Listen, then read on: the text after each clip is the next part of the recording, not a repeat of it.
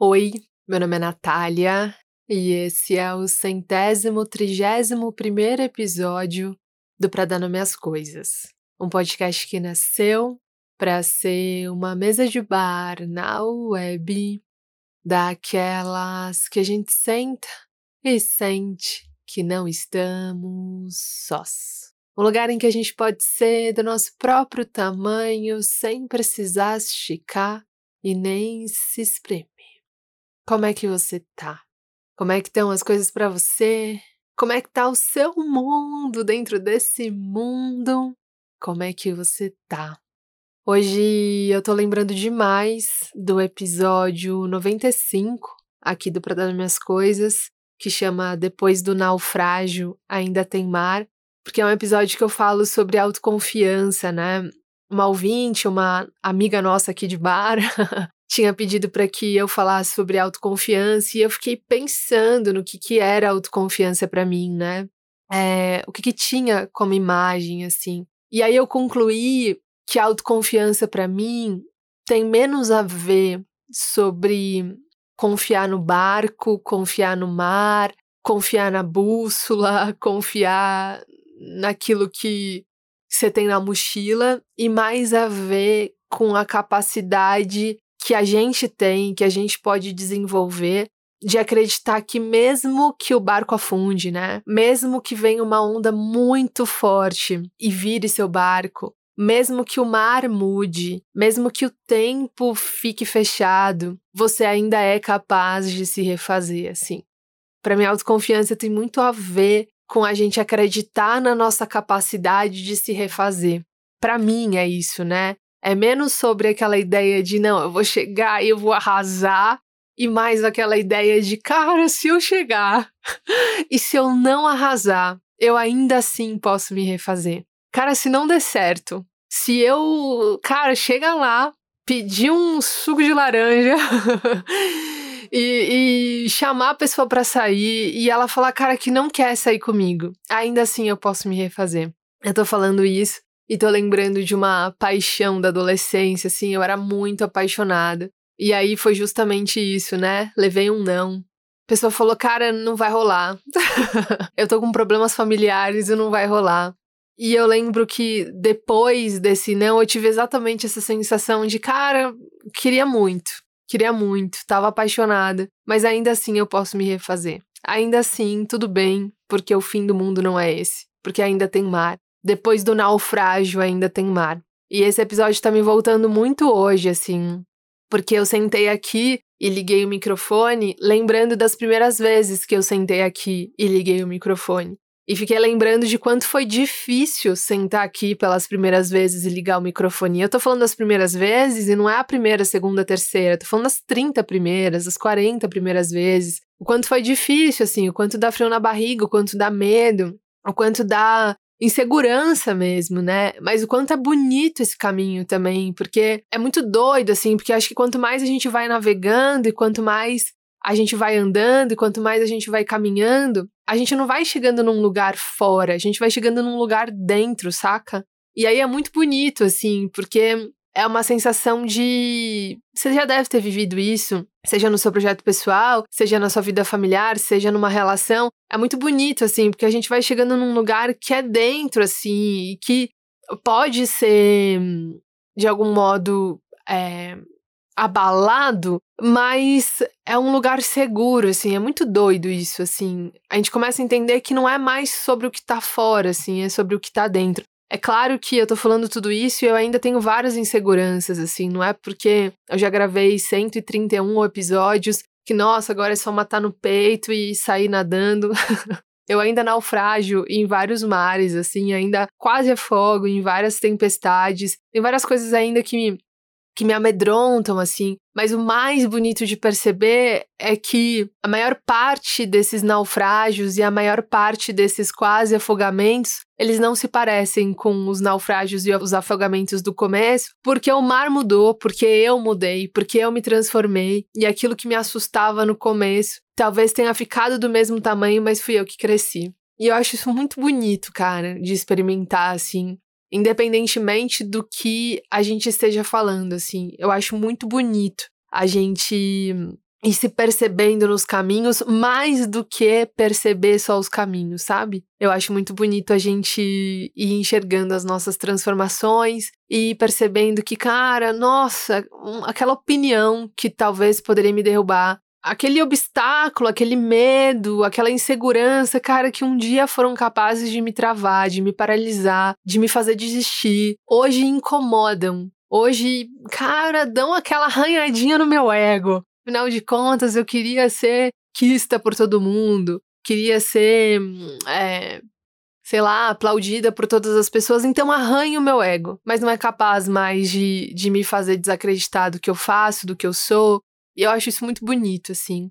Não só perceber os caminhos, mas se perceber enquanto caminha. Cara, eu acho isso lindo demais, assim. Lindo demais também entender que o lugar é sempre dentro. O lugar que a gente chega é sempre dentro. É, quando a gente chega fora, a gente, antes de tudo, tá chegando dentro. E eu acho isso muito bonito.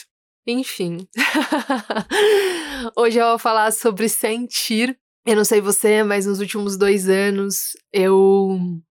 Eu liguei dentro de mim um modo sobrevivência é, e acho isso muito natural quando a gente está passando por um momento de muita instabilidade. E acho que para mim foi a pandemia, né? Para todos nós foi a pandemia, em menor ou maior grau, mas para todos nós foi a pandemia. Mas em, em outras situações, em outros momentos, pode ser um término, pode ser uma demissão, pode ser um divórcio. É, em momentos em que a gente está olhando para uma onda e ela tá muito grande, parece muito maior do que a gente, é muito natural que a gente ligue o modo sobrevivência, né? Que a gente fique completamente racional, que a gente fala, cara, eu vou fazer aqui o que der para eu colocar a cabeça para fora da água, assim, tudo que tá fora desse contexto, tudo que tá fora desse, dessa lógica fica em segundo plano. E por muito tempo, nesses últimos dois anos, foi assim que eu operei teve um momento em que eu comecei a sentir falta de sentir, assim, que eu comecei a sentir falta de só relaxar dentro da minha própria pele. E esse momento aconteceu, ele tem acontecido, e é sobre isso que eu vou falar hoje. Mais do que isso, eu vou falar sobre sobre esse processo de voltar a sentir, do quanto ele é importante, do quanto eu acho ele importante. Boa audição.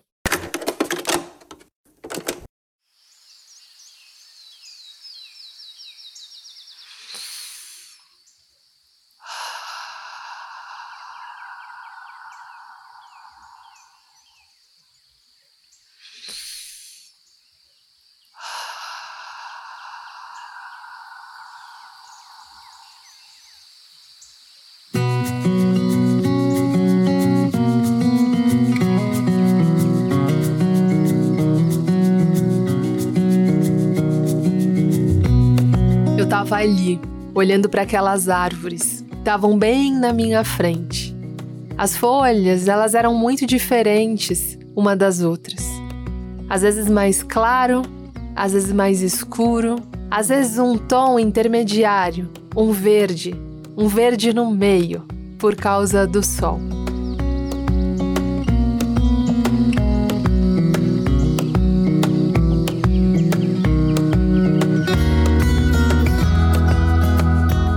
Não tinha mais ninguém ali.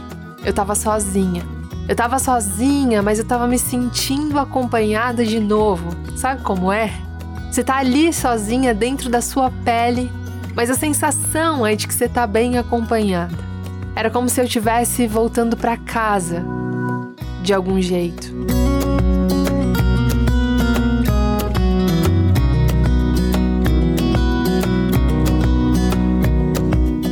Como se eu tivesse sentindo que eu podia relaxar dentro do meu próprio corpo. Depois de dois anos vigilante, alerta, assustada, completamente racional, eu estava voltando a me sentir em casa. Eu estava voltando a me sentir.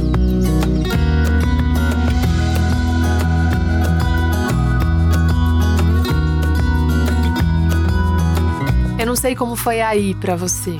Mas durante esses dois últimos anos, eu liguei o modo sobrevivência. Não foi algo racional puramente. Não foi algo consciente puramente.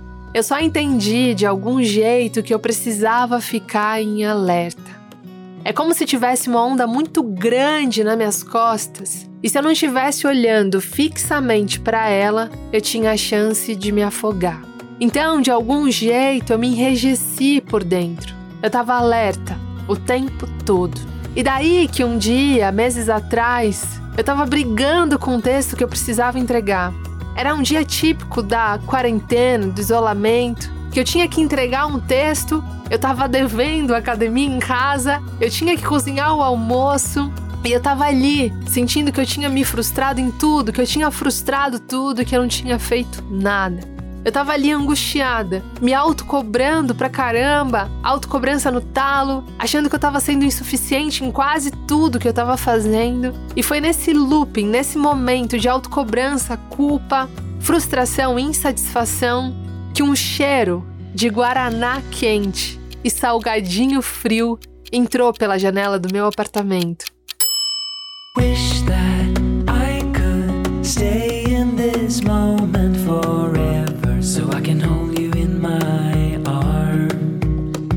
aquele cheiro de guaraná quente de festa infantil no final, às quatro da tarde? Que se mistura com aquele cheiro de coxinha já fria, com aquele cheiro de quibe já duro na bandeja? Foi exatamente aquele cheiro que entrou na minha casa. Era perto das 8 horas da noite. Eu tava ali angustiada porque eu não tinha conseguido terminar o texto pelo segundo dia seguido, com prazo atrasado há oito dias. Eu tava angustiada e aquele cheiro entrou no meu apartamento.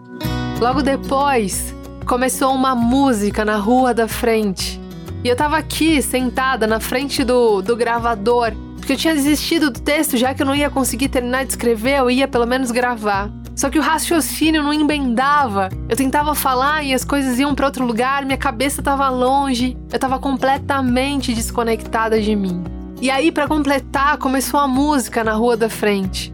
Eu fui até a janela, meio puta, meio com raiva, meio que saco, só faltava isso para completar. E quando eu olhei para fora, quando eu coloquei a cabeça para fora, um cara que tava em cima de um carro, assim, parecendo uma picape, ele começou a dizer no microfone: Essa é para você, Fulana, essa daqui é para você. E aí a música subiu alta, o cheiro entrou mais forte no meu apartamento. E aquilo sem eu perceber, sem eu me preparar, sem eu me organizar, sem eu permitir. Aquilo tomou conta do meu corpo e me emocionou profundamente.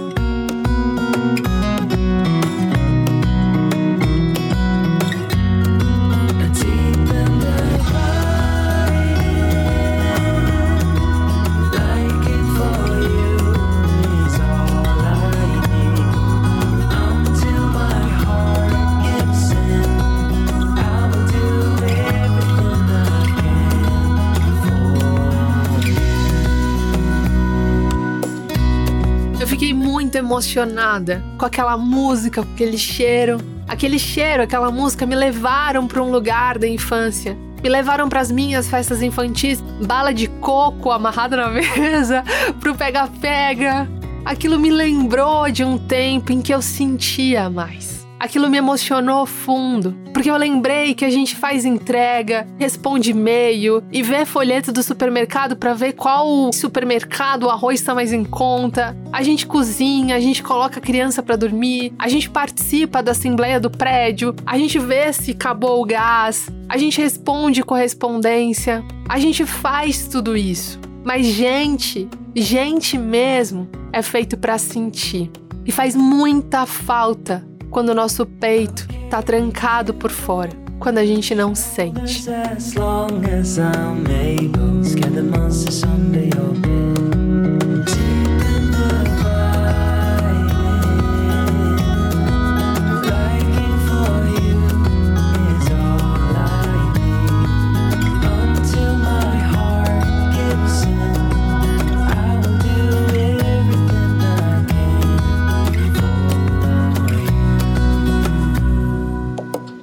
Anos atrás, eu tava fuçando numa plataforma nova que tinham dito que era muito boa para quem gostava de escrever. Tinham me dito que era uma plataforma em que a configuração era muito boa e que Nath entra porque você vai amar. E eu entrei ali.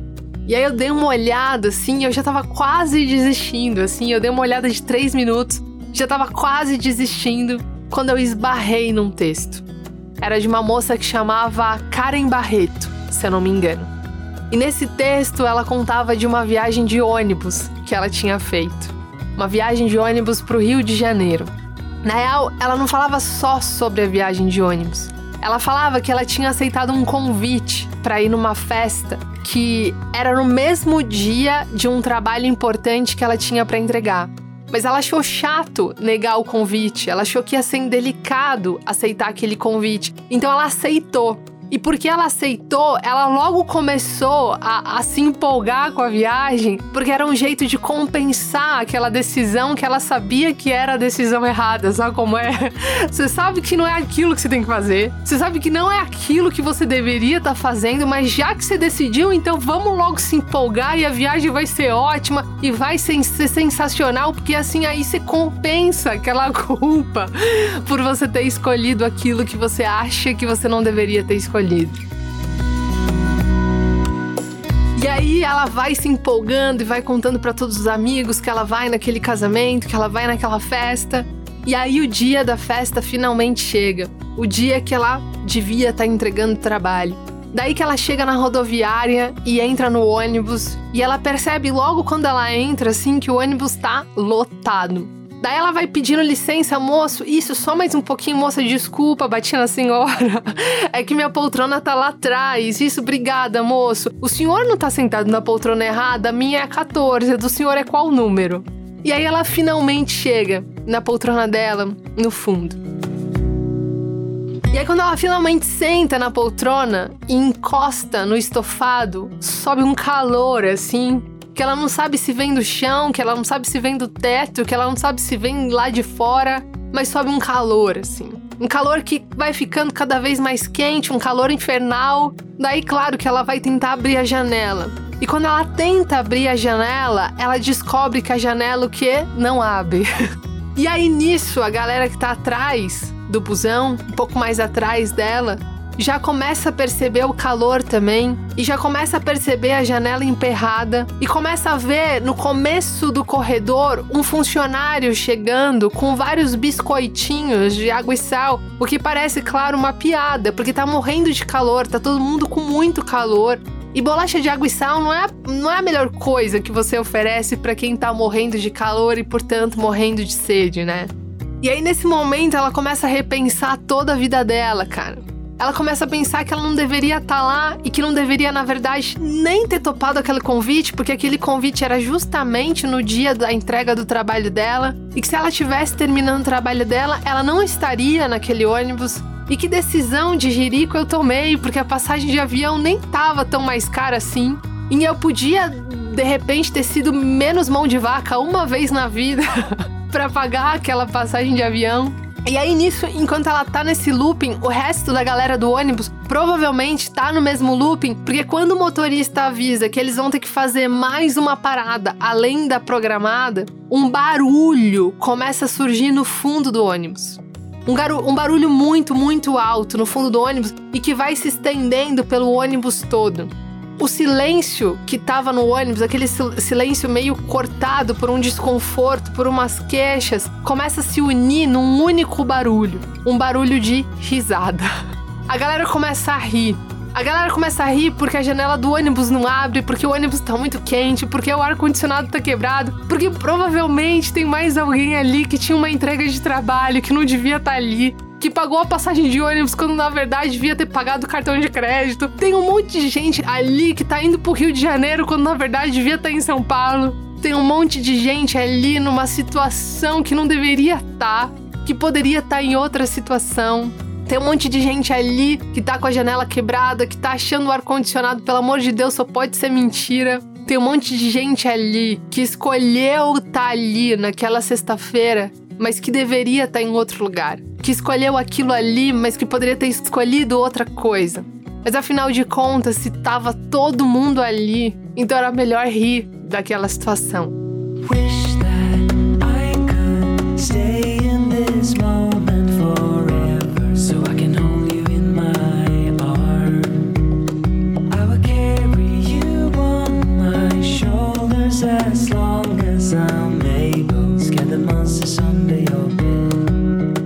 monsters termina o texto falando de como ela saiu de um estado de rabugentice para um lugar de leveza. Porque de repente ela percebeu que só tinha um jeito de sair dali com menos peso, que era rindo.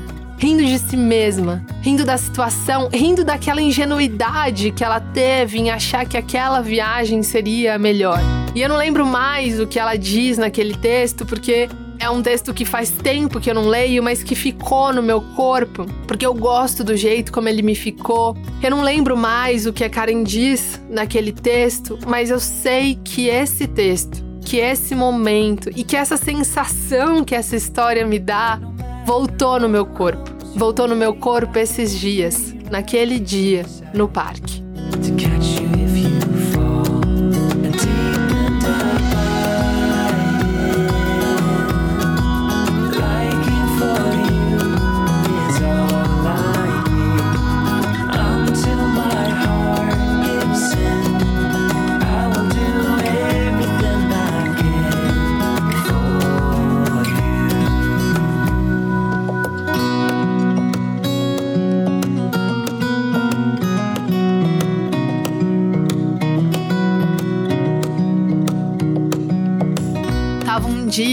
Tipicamente de inverno. O ar tava bem gelado, assim, meio parado, sabe? E tinha um sol bem fraquinho tentando escapar das nuvens. Eu tava com uma blusa de moletom aberta e bem fina, porque eu tinha decidido caminhar e eu sabia que em algum momento eu ia sentir calor. E na verdade, já que a gente tá numa mesa de bar, já que a gente já dividiu várias batatas, já que a gente já tomou várias caipirinhas, eu vou confessar para você que eu tava querendo sentir calor. Eu coloquei aquela blusa fina porque eu não queria me proteger do calor. Na verdade, era isso que eu tava querendo sentir. Eu tava querendo sentir calor.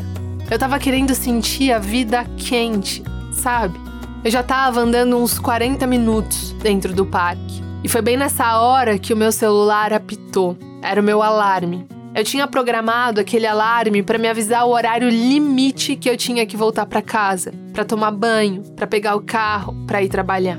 Só que exatamente no momento em que o celular apitou, eu vi uma escadinha no caminho. Era uma escadinha que levava para uma parte mais alta do parque. E aí, meio que por impulso, eu desativei o alarme e comecei a subir a escada. Eu comecei a subir aquela escada que eu não deveria estar tá subindo, que eu deveria estar tá fazendo outra coisa. Mas eu comecei a subir. E depois que eu subi a escada, tinha um corredor de pedras meio estreito. E no fim desse corredor tinha uma visão linda, cheia de árvores.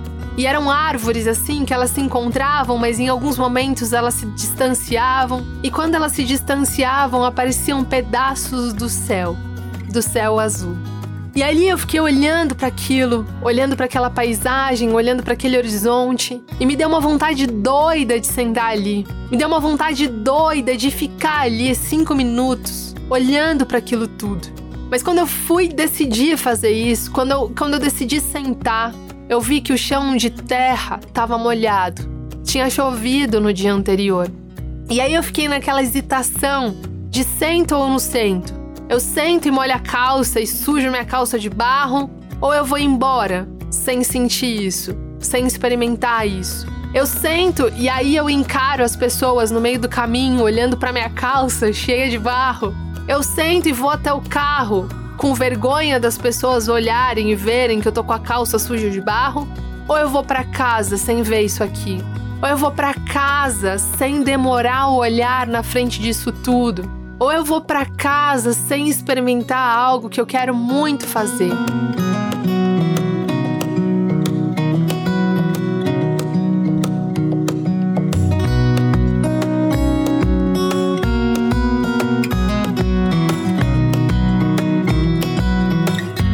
E nesses segundos de ponderação, nesses segundos em que eu estava tentando pesar como se estivesse colocando numa balança aquilo que eu queria fazer aquilo que eu tava com vontade de fazer.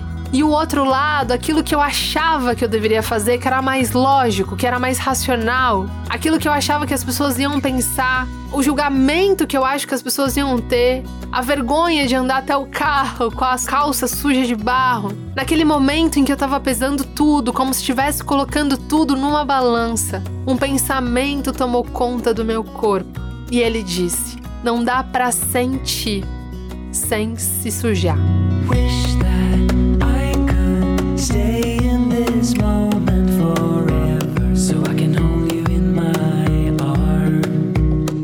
Eu sentei ali e fiquei olhando aquele verde. Depois eu fechei os olhos e fiquei sentindo aquele momento.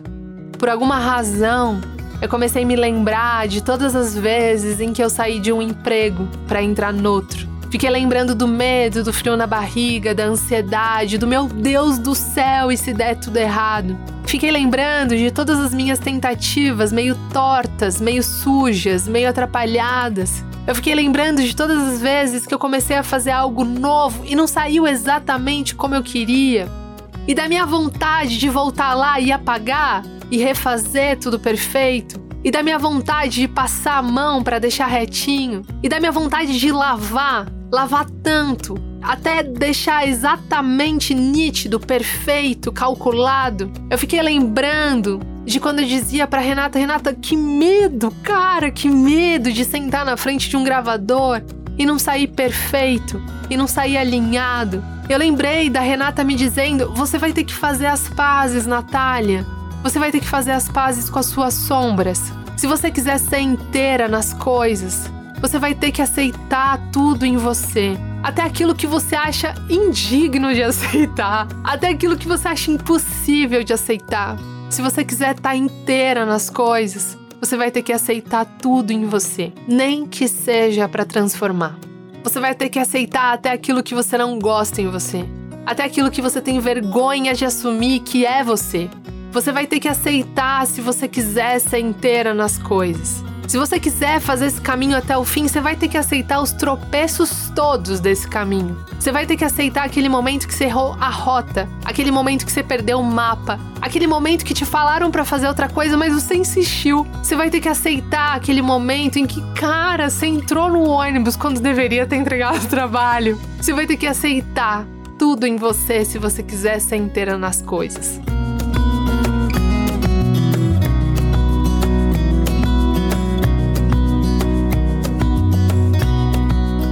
Fiquei ali, sentada naquela grama molhada, naquela grama ali que tinha barro, pensando que às vezes a gente quer higienizar a vida, deixar tudo reto, limpo, organizado, perfeito, alinhado.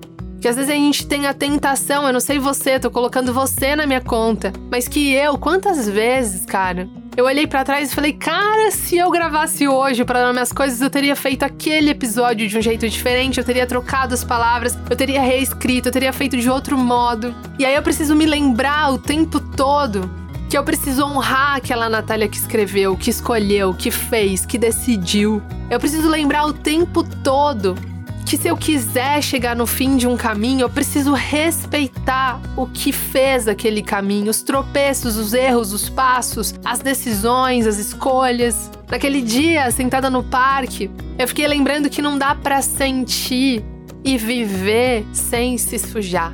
Às vezes a gente fica se distanciando das coisas, né? Às vezes a gente vai tomando distância, às vezes a gente vai se fechando para não sentir, por medo disso, por medo de deixar a nossa marca nas coisas, né? Por medo de deixar que as coisas marquem o nosso corpo. Mas eu tenho concluído, assim, tenho me lembrado cada vez mais que não dá para viver e sentir sem se sujar. Às vezes a gente precisa se deixar sujar pelas experiências, se deixar marcar pelas experiências, né?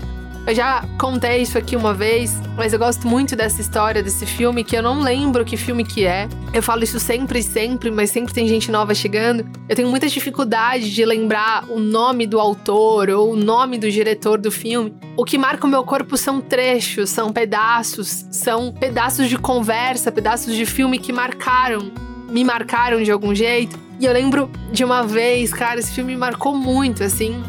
É a história de um menino que quer ser escritor. E aí, o sonho da vida dele é ser escritor, assim. E aí ele consegue é, se organizar e ele vai conversar com um cara velhinho, assim, bem velhinho, e já escreveu muita coisa, que é um puta escritor que todo mundo admira. E aí ele vai, toma coragem e pergunta para esse escritor, fala: "Cara, eu quero muito ser escritor. Eu quero muito escrever. Me dá uma dica, só uma, assim, uma dica que, que, que é aquela certeira. A dica que você seguiu, a dica que você se ancorou para realizar esse sonho de ser escritor. E é esse escritor muito mais experiente. Diz para ele: se você quiser escrever bem, vá viver. Não se preocupe em escrever, só vá viver. E aí eu fico pensando nisso, fiquei pensando nisso nesse dia. Nesse dia em que eu fiquei hesitando, né? Em que fiquei colocando na balança a opinião das pessoas, aquilo que eu achava que as pessoas iam pensar, aquilo que eu acho que achei que as pessoas iam achar sobre aquilo que eu tinha feito. Fiquei preocupada com o julgamento das pessoas, né? E por outro lado, ficava o tempo todo pensando, cara, então você vai embora sem viver. Então, o seu medo vai fazer com que o seu medo, o seu receio, a sua vergonha vão fazer com que você vá embora desse lugar, sem viver o que você quer viver. E eu não sei como isso bate para você, mas aquele dia foi justamente esse pensamento que me fez sentar na grama molhada, no barro molhado, ficar respirando ali e sentindo aquele momento.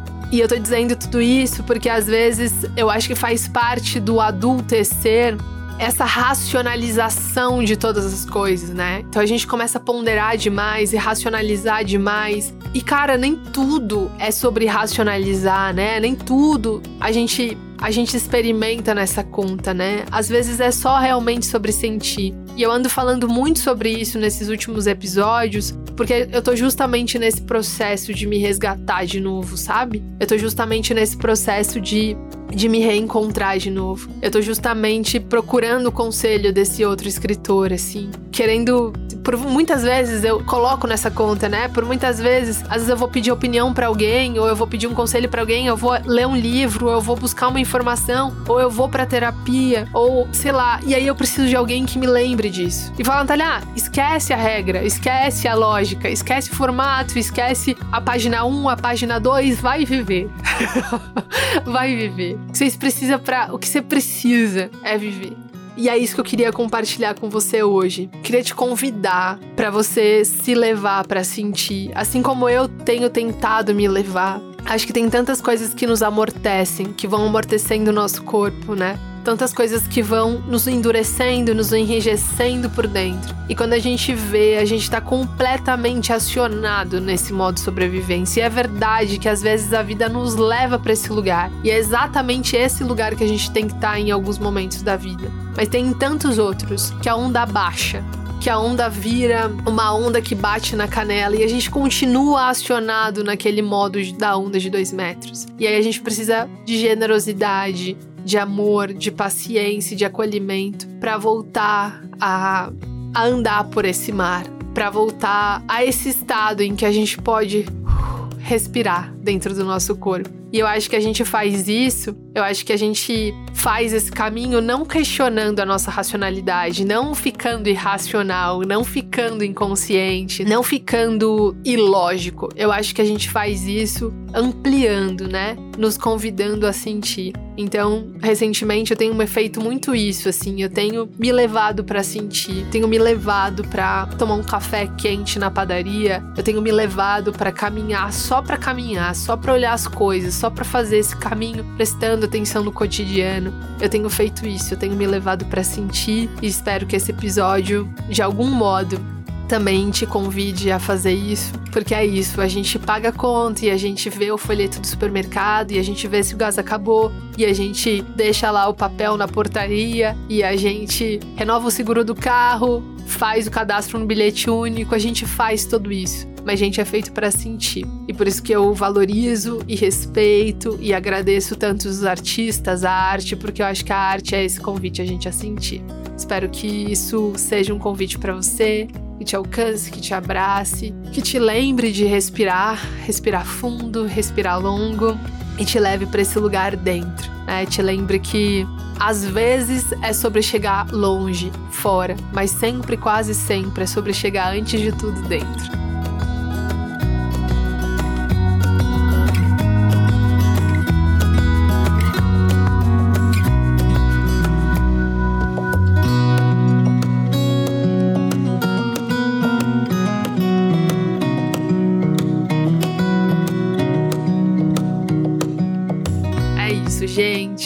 Sinta meu abraço. A gente se encontra na semana que vem. Tem episódios novos todas as quartas-feiras. Você pode, se você quiser, puder, fizer sentido para você, dar cinco estrelinhas pra gente aqui embaixo da minha foto, se você achar que vale, tá?